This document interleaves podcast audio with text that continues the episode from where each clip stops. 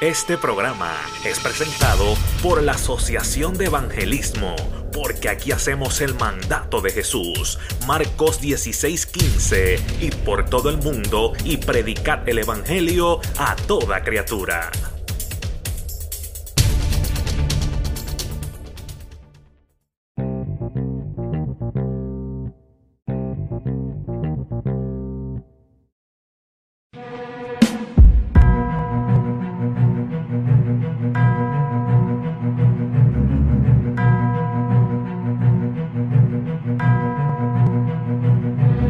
Got to come through your womb. You may get midwives to help you birth it, but it's got to be your vision. Are you hearing what I'm saying? Quit expecting other people to have your baby, Sarah.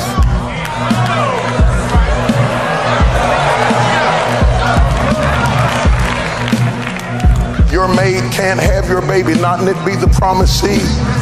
Not it be something that God blesses, not it be something that God will produce from, not that it starts a lineage from which Christ will come. It cannot be born through somebody who lives in your house, Abraham. It cannot be a servant in your house. It cannot be some gifted somebody that you brought into town for a revival, sir. No, it's got to come out of your wrinkled, dried up, dead, can't cooperate body.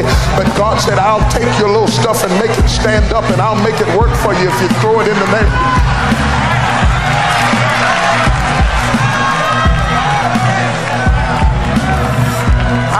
He'll take your insufficiency and the very thing about you that says, I don't have enough this and I don't have enough that, and it's too late, and I'm too old, and I'm too black, and I'm too white, and I'm too young, I'm too this, I'm too that, I'm too the other, I yell too much, or I'm quiet, I don't have a good preaching voice, or, or I this, or it doesn't matter what you don't have.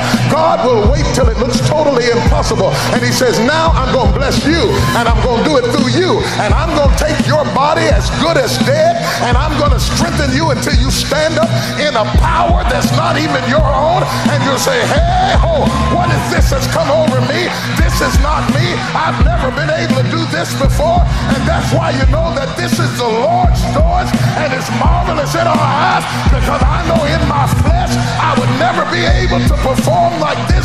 That's why when you get it, you'll say, If it had not been for the Lord that was on my side,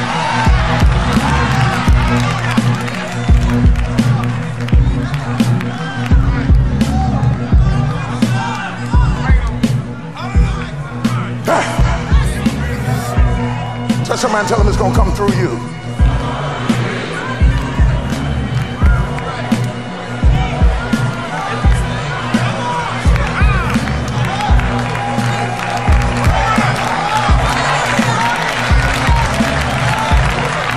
Sit down, let me tell you something else. Every problem, every problem is an opportunity for you to discover creativity. That's why God allowed the problem to come in your life so that you could stand back and assess the problem and look at the situation and allow something divine to rise up in you and create a solution. It's nothing but an exercise in creativity. That's all the problem is. It's just an exercise in creativity. David, that's why the lion has come down into the shepherd's field so that you could learn how to take less and do more with it. That's why you got more bills than you got money. Because God wants you to be creative enough to take less money and do more with it. He wants to teach you how to dress on a budget.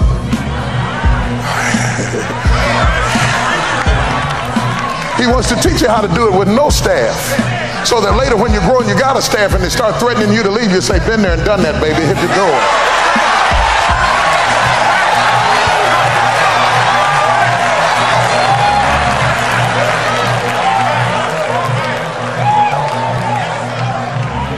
Be able to drive the bus in case they leave. You got to be able to direct the choir in case they start acting crazy. You got to be able to motivate your own leadership in case you get a Judas in the camp. You got to work. Oh, y'all don't hear what I'm saying. See, see, some of y'all think I just showed up when I got on TV, but I spent years on the backside of the desert. I pastored from the piano for years, baby. My first tape ministry was a tape recorder in front of an amplifier. Now we've got enough duplicators to fill up an 18 wheeler, but we started with a $39.99 tape recorder in front of an amplifier. And if you wanted a tape, you had to get it next Sunday because the deacon took home and put it on his stereo and duplicated one at a time. But I do not despise the day of small beginning. My wife was the praise leader, and I was the minister of music. And then I jumped up and preached. But you know, it feels real good. And I want you to know that whenever I get into a fight with the devil, I don't tell him about how many members I got now. Don't tell him about how many stations I'm on now. I don't tell him how many countries I preached in now. I don't tell him how much staff I got now. I don't tell him anything about my budget now because my strength ain't coming from this fruity stuff up at the top. I say, I'm the same joker who whipped you down in the storefront. And if you fool with me tonight, I'll flip out on you.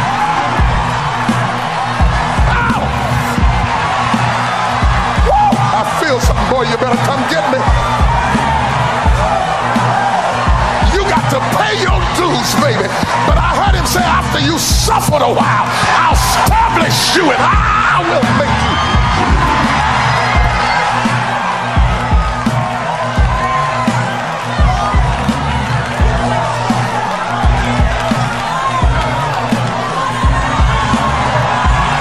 Woo, I feel something in here. Somebody help me praise God in here. I said, somebody help me praise God in here.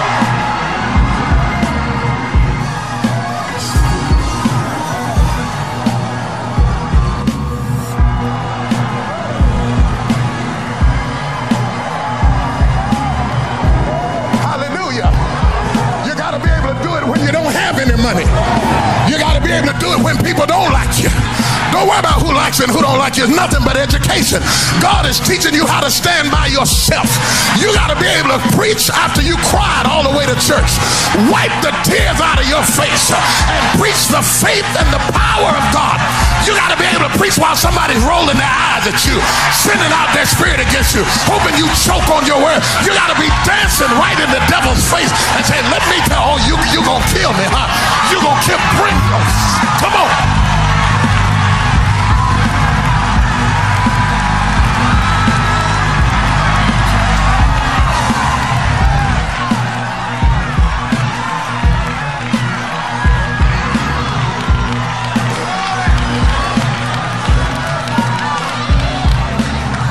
Down, sit down, sit down.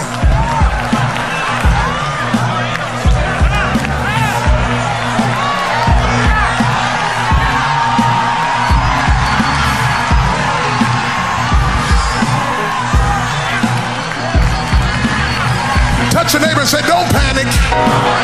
It's just a test. I know you got a little conflict, but don't panic. Pastor's wife, don't panic. It's just a test.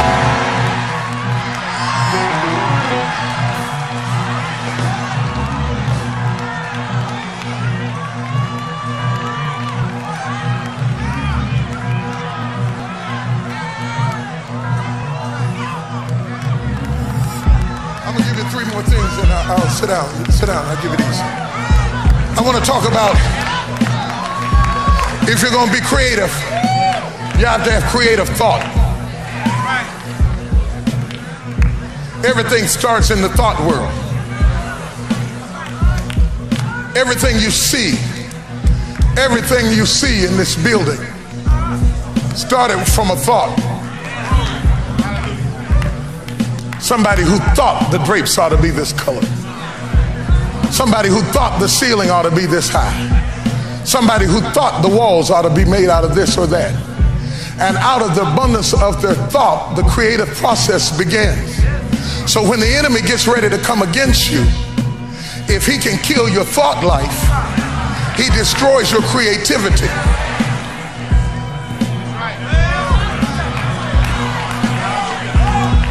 That's why you got to be able to walk around with nothing and have big thoughts.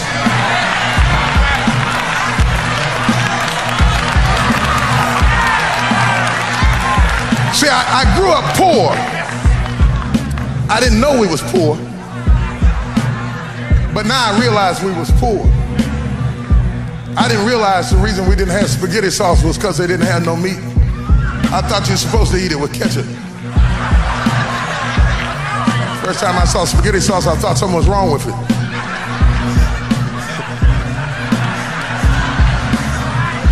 What is this stuff in the spaghetti? I ain't eating this. Give me some ketchup.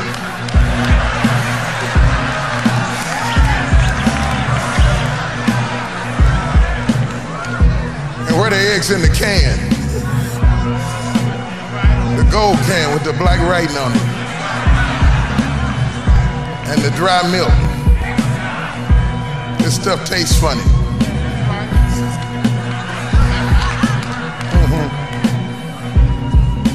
But every Sunday, we would leave out of that little raggedy wood frame, rickety, falling over, torn screen door house and get in that old 1957 jalopy and go for a Sunday drive.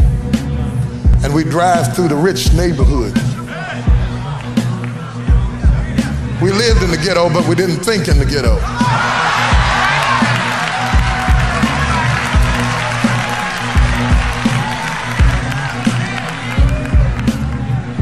We drive through the neighborhood. Just wonder we didn't get arrested, but we drive through the neighborhood,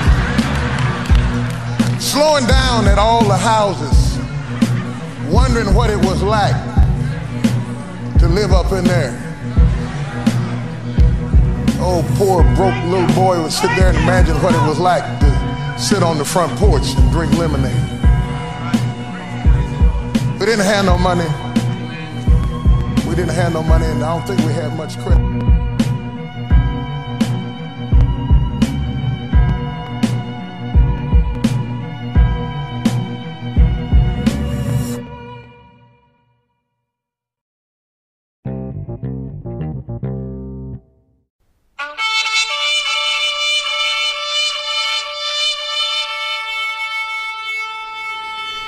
Este programa fue presentado por la Asociación de Evangelismo. Hebreos 4:12. Ciertamente, la palabra de Dios es viva y poderosa, y más cortante que cualquier espada de dos filos. Penetra hasta lo más profundo del alma y del espíritu, hasta la médula de los huesos, y juzga los pensamientos y las intenciones del corazón.